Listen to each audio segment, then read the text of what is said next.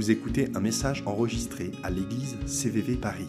Pour plus d'informations, visitez notre site internet cvvparis.fr.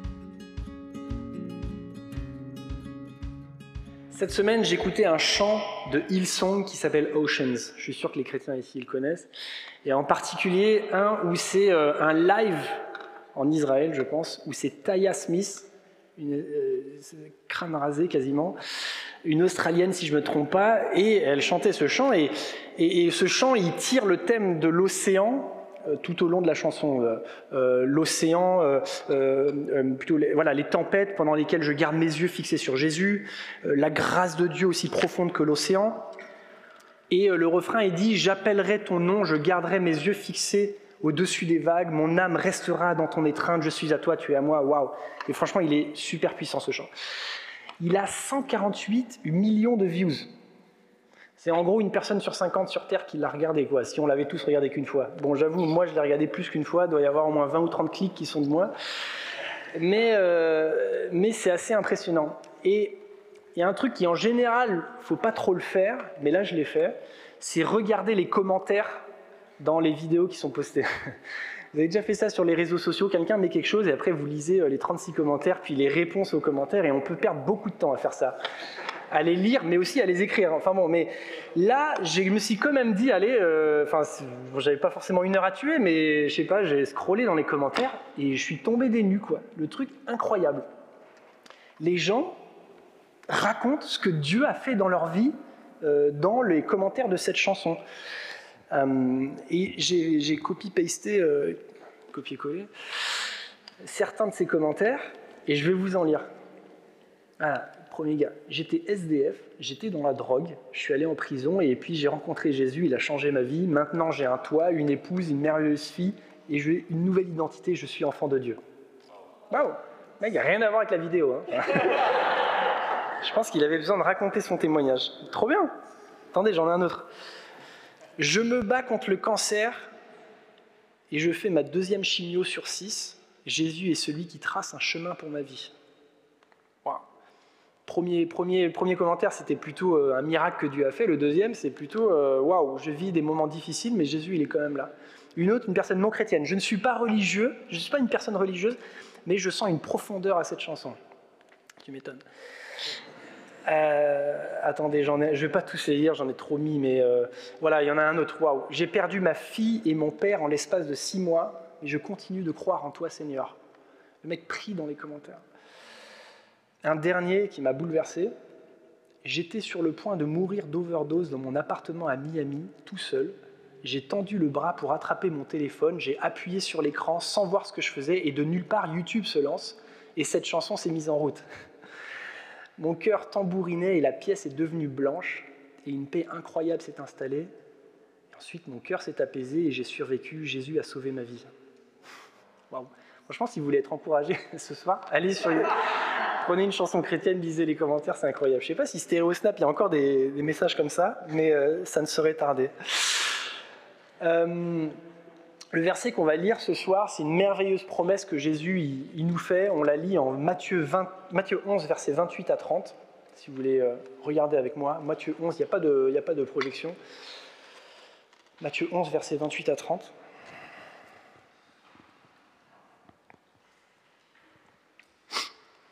Venez à moi, vous tous qui êtes accablés sous le poids d'un lourd fardeau, et je vous donnerai du repos.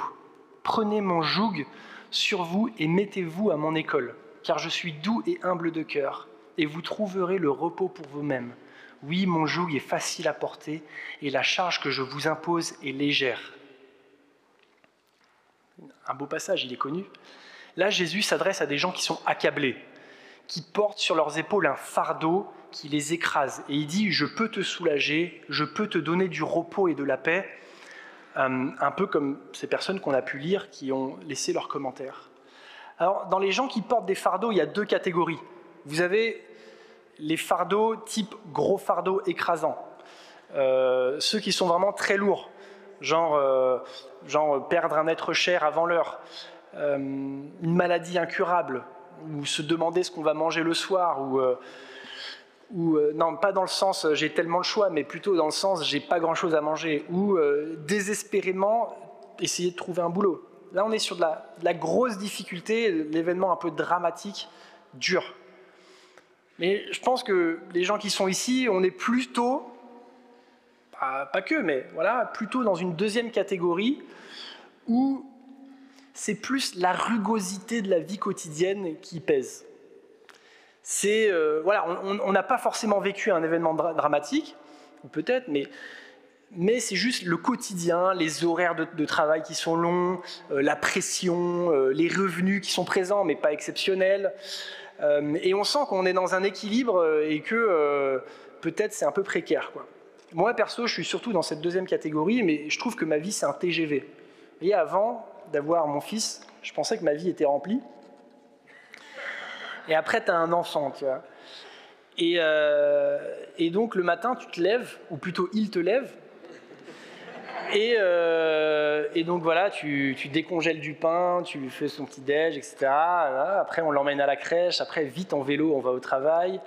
Après, on fait son travail. Et puis, hop, 17h15, on repart en vélo. On va chercher euh, Joachim à la crèche on revient, on joue au ballon, on manque de casser des trucs dans l'appartement. Après, on fait à manger, on mange, on le lave, on le couche. Et là, il est 20h30 et toi-même, tu commences à faire des trucs un peu pour toi. Tu vas manger déjà, etc. Et moi, j'ai l'impression que ma vie, elle est, c'est un TGV. Et ça peut peser un peu sur les épaules. Et après, je pense à mes parents qui ont eu 5 enfants. Là, mon cerveau, il se déconnecte. Je ne sais pas comment c'est possible. Euh, pour d'autres, c'est de la charge mentale. Au travail, vous avez des responsabilités euh, et vous avez plein de choses à faire en même temps. Et puis même la nuit, ça vous réveille ou ça vous empêche de dormir. Et puis même à la maison aussi, vous avez l'impression de porter toute la charge mentale du couple et de la famille. Et, euh, c'est pénible. Euh, et, voilà. Et ça, ça peut peser. En tout cas, quelle que soit votre situation, que vous soyez en train de vivre quelque chose de dramatique ou traumatique ou plus, voilà, j'ai appelé ça la rugosité de la vie. Dieu veut donner du repos. Il te dit, viens, donne-moi ton fardeau et je te donnerai de la paix, je te donnerai du repos pour ton âme. Et c'est le message d'aujourd'hui. Alors il y a un mot qui m'a quand même euh, interpellé dans ce, dans ce passage. Il dit, venez à moi, vous tous. L'invitation, elle est universelle, elle est pour tout le monde, que vous soyez grand, petit, enfant, adulte, pauvre, riche, euh, blanc, noir, que sais-je, croyant, pas croyant. L'invitation, elle est faite à tout le monde d'aller à Jésus et d'aller avoir du repos auprès de lui. Je dirais, il n'y a peut-être qu'une seule condition. Il a marqué Venez à moi, vous tous, euh, vous tous qui êtes accablés d'un lourd fardeau. Donc là, peut-être la seule condition, c'est de reconnaître qu'on porte un fardeau un peu trop lourd pour soi. Il y a quelques semaines, il y avait des amis qui étaient à la maison. Ils, déjeunaient, enfin, ils dînaient et puis après, ils ont dormi. Et, et lui, il est consultant euh, très, très successful. Euh, il est consultant, il a gravi les. Euh, il y a beaucoup de mots anglais ce soir, je ne sais pas pourquoi je, fais ça. Euh, il y a beaucoup. voilà, très. bref, consultant, il gagne bien sa vie, il vient, de se, il vient de se marier, et en plus, il vient de déménager en province, mais il a gardé son salaire parisien. Donc le, gars, c'est le roi du monde là où il est.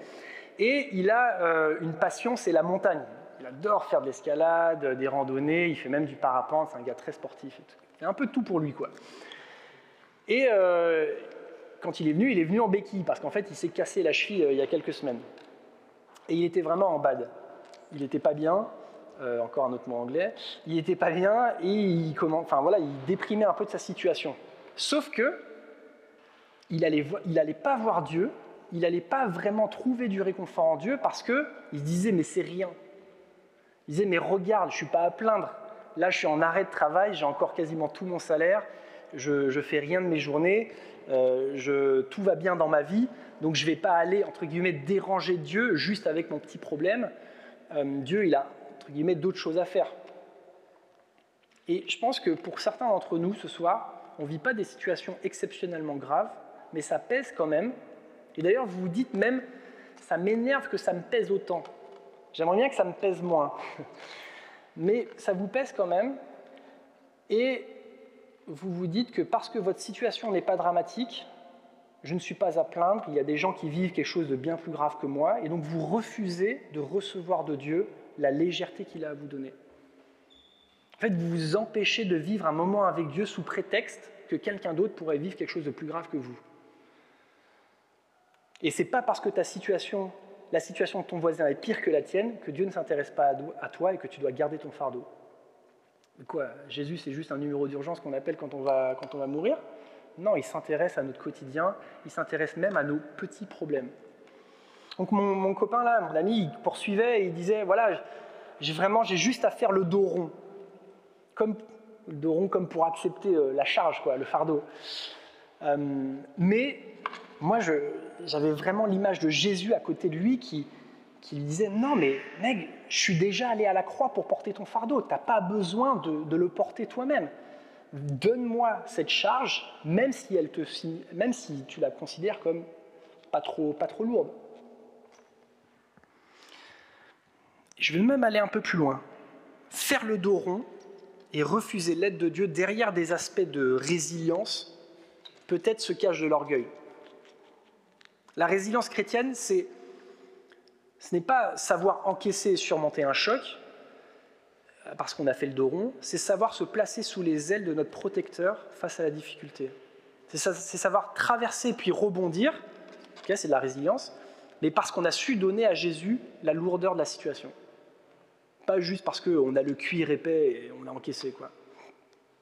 En fait, quand tu fais ça, tu es en train de plaquer ta propre manière de gérer les problèmes à Dieu.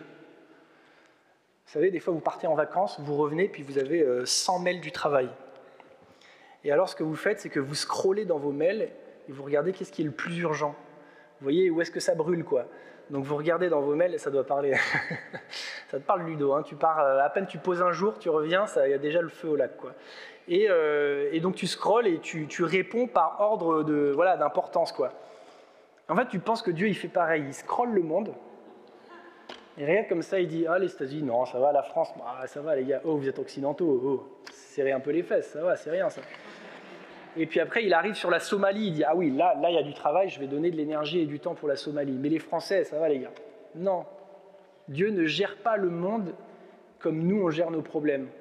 Dieu, il n'est pas en train de prioriser, de se dire où est-ce qu'il y a le plus besoin. Parce qu'en fait, cette mentalité, c'est parce qu'on est en train de gérer avec une énergie finie. Alors que Dieu, son amour et son énergie est infini. Donc il peut euh, s'attaquer à tout et tout en même temps. Dieu a tant aimé le monde, il a tant aimé tout le monde. Venez à moi, vous tous. L'appel est universel.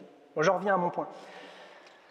Venez à moi, vous tous qui êtes accablés. Donc je disais, la seule condition, c'est pour recevoir le repos de Dieu, c'est de reconnaître qu'on n'est pas bien. Vous connaissez le passage où Jésus euh, il dit qu'il n'est pas venu pour les justes, pour les bien portants, mais pour les malades. Il dit, je cite, Je ne suis pas venu appeler des justes, mais des pécheurs. Quand on lit ce passage, on peut penser qu'il y a deux catégories de personnes. En gros, euh, les pécheurs et puis ceux qui ne sont pas pécheurs, les justes. quoi. Mais si vous avez un tout petit peu de culture biblique, ou, voilà, ou en tout cas je vous le dis, on peut, on peut lire dans d'autres endroits où non, tous sont pécheurs, tous sont péchés. Donc il n'existe pas deux catégories de personnes, genre les justes puis les pécheurs il y a ceux qui se pensent justes et il y a ceux qui se savent pécheurs. Et je pense que quand Jésus il, disait ça, il disait, moi je suis venu pour les gens qui se reconnaissent en difficulté, qui savent qu'ils sont en train de porter quelque chose de trop lourd pour eux et qu'ils ont besoin de moi. Ceux qui pensent qu'ils peuvent faire ça tout seuls, ceux qui veulent faire le dos rond, bah vas-y.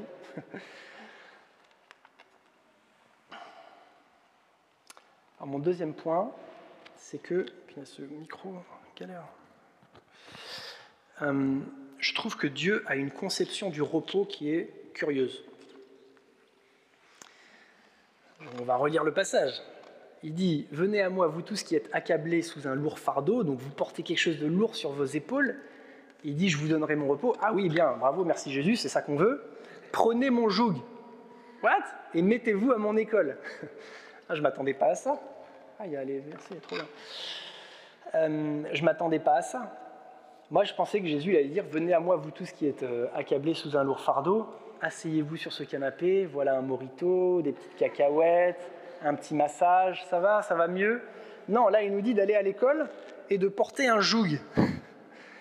Un joug, ce n'est pas, pas un outil de repos. Un joug, c'est un outil de travail. C'est ce qu'on place sur les bêtes de somme pour aller labourer le champ c'est un truc qui te contraint dans une certaine direction et où tu tires une charge. Alors il est quand même, il est sympa Jésus, mon joug est doux et léger, et, euh, et voilà. Mais quand même. Alors, bon, ce joug qui impose une direction, comment est-ce que en action et dans une direction, on peut être dans le repos? Il y a un passage en Jérémie 6, verset 16, qui dit, ça écoutez bien, Voici ce que dit l'Éternel, tenez-vous sur les routes, regardez, informez-vous des sentiers d'autrefois. Quel est le bon chemin? Et puis suivez-le donc, vous y trouverez du repos pour vous-même. En fait, le repos dans le chemin, c'est la satisfaction et de savoir qu'on est sur le, le bon chemin. Vous savez, c'est l'assurance et la confiance du capitaine qui maintient le cap. C'est finalement ce qu'on a le plus besoin dans notre vie, c'est pas forcément juste de se poser sur un canapé, même si c'est très bien de temps en temps, mais c'est d'avoir un sentiment que notre vie a du sens. Et que notre vie ait du sens, un synonyme de sens, c'est direction. Donc quand on est dans une direction et quand on est dans la bonne direction, qu'on sent que notre, notre vie a du sens, alors finalement on sent un repos global dans notre vie. Dieu offre un repos dans l'action et pas un repos de l'action. vous avez vu Le petit mot qui a changé. J'étais assez fier de cette phrase. Dieu offre un repos dans l'action et pas un repos de l'action.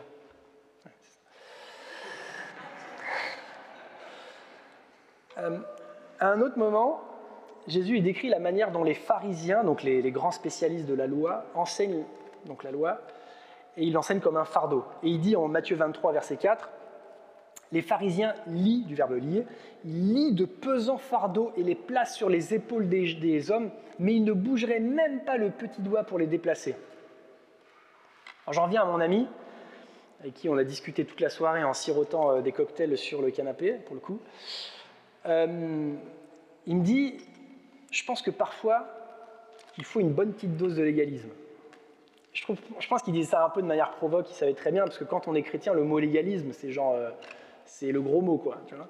Surtout quand tu es euh, chez des évangéliques charismatiques, enfin voilà, légalisme, c'est le truc à pas faire. Mais il dit, voilà, je pense que ce qu'il me faut, c'est une bonne petite dose de légalisme, je me sens loin du Seigneur, il faut vraiment que, voilà, il faut vraiment que je, je me secoue et que je me... Voilà. Et alors moi je lui ai répondu, je pense qu'il y a une différence entre la discipline et le légalisme. Et euh, je ne sais pas si vous vous rappelez Ralph qui a prêché euh, il y a une ou deux semaines sur les disciplines spirituelles. Le légalisme, c'est faire des choses en pensant que grâce à ces choses, on va avoir la faveur de Dieu. En pensant que parce qu'on a fait ces bonnes actions, Dieu va, nous approuver. La discipline, c'est peut-être faire ces mêmes choses, lire sa Bible, prier chaque jour, lis ta Bible prier chaque jour. Les trucs qui pourraient être faits d'une manière légaliste, tu peux les faire d'une manière où tu te disciplines, donc c'est-à-dire que ta chair n'a pas trop envie de le faire, mais tu te forces un peu à le faire. Donc c'est une discipline, mais pas parce que tu penses que tu vas avoir la faveur de Dieu euh, en le faisant, mais parce que tu sais qu'en le faisant, ça va te faire du bien. Et que si Dieu te demande de le faire, c'est parce qu'il te connaît et qu'il nous demande euh, des choses pour notre bien. Donc, sur ces fardeaux, j'ai envie de dire attention à ce que quand on échange notre fardeau, on ne vienne pas à l'église avec un poids sur nos épaules, on le dépose et on, prenne le fardeau de la religiosité et, du légalisme en retour, quoi. comme les pharisiens euh, l'ont fait, euh, et encore il y a des pharisiens aujourd'hui. Jésus, lui, il a porté la croix pour que notre fardeau ne soit pas pesant, ne soit pas de la religiosité et du légalisme, mais qu'il soit léger. Alors, le joug de Jésus. Donc, je vous disais, c'est cette pièce en bois qu'on place sur les, épaules des, bœufs pour qu'ils aillent dans la bonne direction. Et ce qui est intéressant avec cette image, c'est que euh, quand, vous avez un jeune bœuf qui ne sait pas encore labourer, on, le met sous un joug avec un autre bœuf qui est plus, expérimenté. Et le plus expérimenté lui, montre un peu comment faire, vu qu'ils sont liés par ce, cette pièce en bois, ben, le jeune qui est un peu tout fou, et, il capte que c'est par là qu'il faut aller. Quoi. Euh, et, donc l'image de joug, là, je la trouve assez, euh, assez belle et on peut la voir un peu à deux niveaux. Le premier, c'est que nous, on est sous le joug euh, et Jésus, il est à côté. Et c'est pour ça que ce joug, il est doux et léger. C'est pour ça, parce que lui, il est là et il porte le truc, quoi, et il nous indique la direction. Le deuxième niveau, c'est que dans notre vie, on peut cheminer à des moments avec des gens à côté de nous, un peu comme si on était sous le même joug, euh, et ils nous, ils nous, aident par leur expérience, par leur, euh, leur, relation avec Dieu, à nous guider et voilà, à nous aider dans ce qu'on est en train de vivre. Récemment, il y a quelqu'un de l'église qui est venu me voir et qui m'a dit voilà, je suis à la retraite, j'ai plus de temps maintenant et j'ai envie d'investir dans la jeunesse. Est-ce est-ce que tu trouverais ça utile qu'on passe du temps ensemble euh, pour prier, pour que tu me racontes euh, ce que tu es en train de vivre, etc. Et je dis, ouais, carrément, bien sûr, ça me ferait bien sûr du bien, et, on l'a fait quelques fois, et franchement, mais quelle bénédiction d'avoir quelqu'un de plus expérimenté qui vient te voir et, euh, qui investit en toi. Alors je vous pose la question, est-ce que vous avez des gens autour de vous avec qui vous cheminez?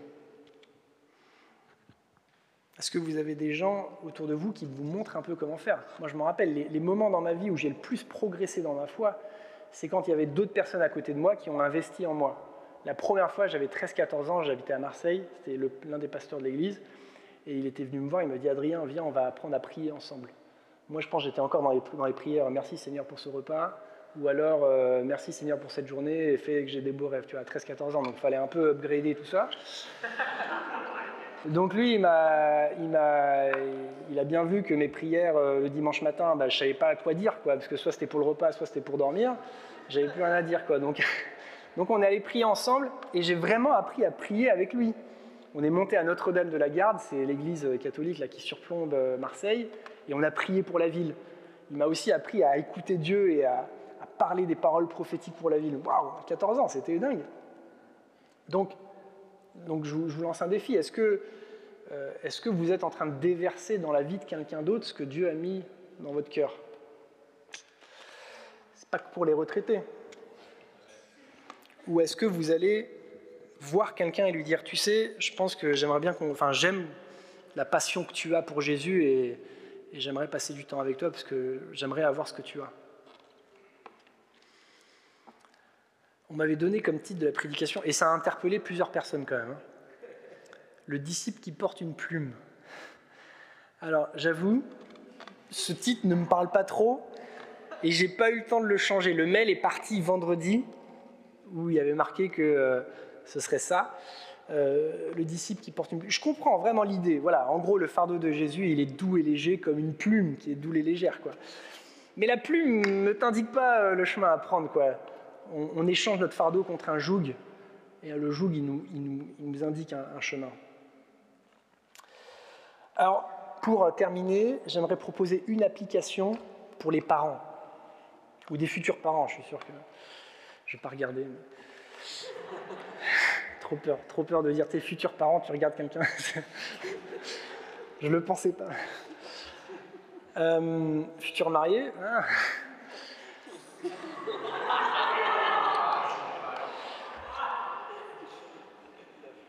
Alors pour les parents, comme Dieu nous propose un chemin à suivre, on a la responsabilité en tant que parents de proposer un chemin à nos enfants. Tellement important d'enseigner à nos enfants, de les discipliner et de leur montrer qu'il y a un chemin à suivre. Evelise, elle a une super phrase, au début elle me choquait un peu, mais elle dit à Joachim, Joachim, maman et papa te connaissent et que pour être heureux, il faut que tu obéisses. Ça, c'est de la punchline quand même. Mais en y réfléchissant, je me suis dit, waouh, ouais, quand même, en fait, oui. oui. Euh, nous te connaissons, Joachim, et on sait ce qui est mieux pour toi que toi pour toi. Et donc, obéis-nous et tu seras heureux. Alors, je dis ça parce que depuis qu'on est parents, on est dans la bébé sphère, euh, y compris la sphère bébé Instagram, via ma femme. Et euh, tu, lis toutes sortes de choses quoi, sur comment il faut éduquer tes enfants, etc. Je vais vous citer des trucs qu'on a lus, et même d'amis, hein, de gens proches. Un enfant, ça ne s'éduque pas, ça s'accueille. Ça paraît beau comme ça, sous des airs de, bienveillance. Euh, voilà, ça s'éduque pas, non, non, ça s'accueille. J'ai un cousin qui vient d'avoir euh, un enfant avec son épouse, et ils ont décidé de demander à leur bébé l'autorisation à chaque fois qu'ils font quelque chose. Donc l'enfant, il a, quelques semaines, il faut lui changer la couche, il lui demande s'ils peuvent. Alors je ne sais pas comment ils ont la réponse, mais quand même, enfin, c'est pas une blague. Ils sont en fait en train de soumettre leur propre volonté à la volonté de leur enfant qui a quelques semaines de ça. Euh, et en fait, ces exemples, ils illustrent une mentalité qui est sous-jacente, qui est en fait profondément humaniste. Et l'humanisme, voilà, on pense que c'est bien, où il y a des choses qui sont positives, mais il y a des choses qui sont profondément pas positives. Euh, au sens originel, l'humanisme, c'est croire que l'être humain, il est bon à la naissance, il est fondamentalement bon, et que s'il devient mauvais, c'est euh, l'extérieur, la société, etc., qui, qui le corrompt. Et donc, si vous avez un enfant et qu'il exprime des désirs et des envies, bah, vu qu'il est bon, euh, il faut répondre, il faut le faire. Sa volonté est supérieure à la mienne. Le problème, c'est que si on éduque, des enfants en pensant que tout émane d'eux et que leur volonté est suprême, comment ils vont faire quand ils vont lire ce passage? Ils vont dire Ah ouais, je viens avec mes fardeaux, c'est vrai, j'ai des fardeaux, merci Jésus, tu me donnes du repos. Ils vont s'attendre au morito, mais en fait, Jésus va leur dire Prends mon joug et viens à mon école. Et là, ça va leur faire tout drôle, parce qu'ils n'auront jamais appris à suivre la volonté de quelqu'un d'autre. Alors, gros disclaimer. Euh, y a tout un spectre dans notre manière d'éduquer, ok? Je dis pas qu'il faut être inflexible, qu'il faut être, euh, qu'il faut fouetter ses enfants, tout ça. Enfin voilà. Donc ok, je veux dire, il faut bien sûr euh, écouter, discuter, même savoir changer. Bon voilà. Et puis ceux qui m'ont qui m'ont vu avec Joachim, ils savent. Enfin, je regarde Katie là-bas, on a fait même euh, mais Elisabeth, on a fait des, vacances ensemble, donc eux, ils savent vraiment comment je suis avec mes enfants. Donc, non, mais voilà, pour vous dire, d'une, je ne fais pas les choses parfaitement, et de deux, il y a tout voilà, un spectre quand même de manières de faire, mais globalement, apprenons à nos enfants à suivre la volonté de quelqu'un d'autre pour que on est en train de les préparer à être des disciples de Jésus pour que quand ils seront un peu plus grands et capables de comprendre, ils suivront euh, la voie de Dieu.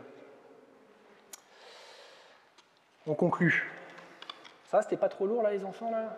J'y suis resté longtemps quand même. Hein Moi, j'espère que j'ai pas perdu les non-parents. Ou alors les parents, mais où ils éduquent plus leurs enfants. Alors, euh, oui, voilà. Conclusion. Quand on entend une promesse comme ça de Dieu, ou de manière générale, ce qui peut nous faire douter, c'est pas la grandeur ou la radicalité ou la folie de la promesse mais c'est la méfiance qu'on peut avoir dans la personne qui fait la promesse. Est-ce que cette personne est digne de confiance pour assurer ce qu'elle dit qu'elle va faire Quand j'étais ado, je reviens à quand j'étais ado, euh, on était au premier, enfin premier, le seul d'ailleurs, septennat de, Jacques Chirac. Après, il a fait un quinquennat. Et euh, il se représente en 2002. Et à l'époque, les guignols de l'info l'appellent super menteur. Vous en souvenez ou pas? Ça parle à des gens ou pas? Il fait, Ils avaient fait une marionnette de lui en mode super-héros, mais c'était super menteur. Et donc, quand Jacques Chirac il, a commencé à, faire des promesses pour son second mandat, euh, qui, voilà, qui brillait, euh, beaucoup ne le croyaient pas parce que euh, bah, il avait un peu un historique d'avoir fait des promesses et de ne pas les avoir tenues. Donc c'est bien la confiance qu'on a dans, la personne qui fait qu'on croit ou qu'on ne croit pas les promesses qu'il est en train de nous faire. Donc si Jésus est vraiment qui il dit qu'il est, le Fils de Dieu, celui qui tient toutes choses entre ses mains, alors il est digne de confiance. Donc comment répondre à ce message? D'abord, reconnaître qu'on a besoin de lui. Jésus n'est pas venu pour ceux qui se pensent bien portants, il est venu pour ceux qui se reconnaissent euh, avoir besoin de lui. Dieu ne s'impose pas. Et pour certains, il y a une décision à prendre, une décision de le faire confiance, une décision de, de, se dire ouais ok en fait, en fait je suis en train de porter quelque chose de trop lourd et je suis en train de le porter seul. Donc d'abord la première étape c'est de reconnaître qu'on a besoin. Et j'ai envie de dire c'est quand la dernière fois, peut-être je m'adresse là à des chrétiens, c'est quand la dernière fois que tu t'es réellement abandonné à Jésus? C'est quand la dernière fois où tu es venu dans sa présence et tu as vraiment lâché quelque chose que tu, que tu portais? Moi tout à l'heure je l'ai fait là, ça m'a fait du bien. Certains, ils sont dans des situations où ils ont besoin de direction de Dieu. Et comme le joug de Jésus indique la direction à suivre, tu as besoin d'être à l'école de Jésus. Et j'aimerais bien qu'on prie pour toi à la fin, à la fin du culte. Et, enfin, j'ai envie de dire, soyons conscients qu'on qu'on doit rester attaché à Jésus. Vous savez, deux, les, les, deux bœufs là qui sont sous le, sous le joug, ils doivent vraiment avancer de manière euh, parallèle.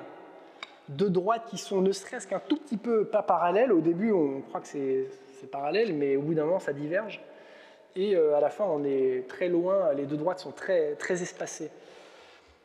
Donc restons attachés à, Dieu, euh, restons volontairement sous ce joug, parce que Jésus ne nous attache pas sous ce joug, il nous laisse toujours libres. et donc restons dessus pour suivre le bon chemin. Vous venez d'écouter un message enregistré à CVV Paris. Pour plus d'informations, visitez notre site internet cvvparis.fr.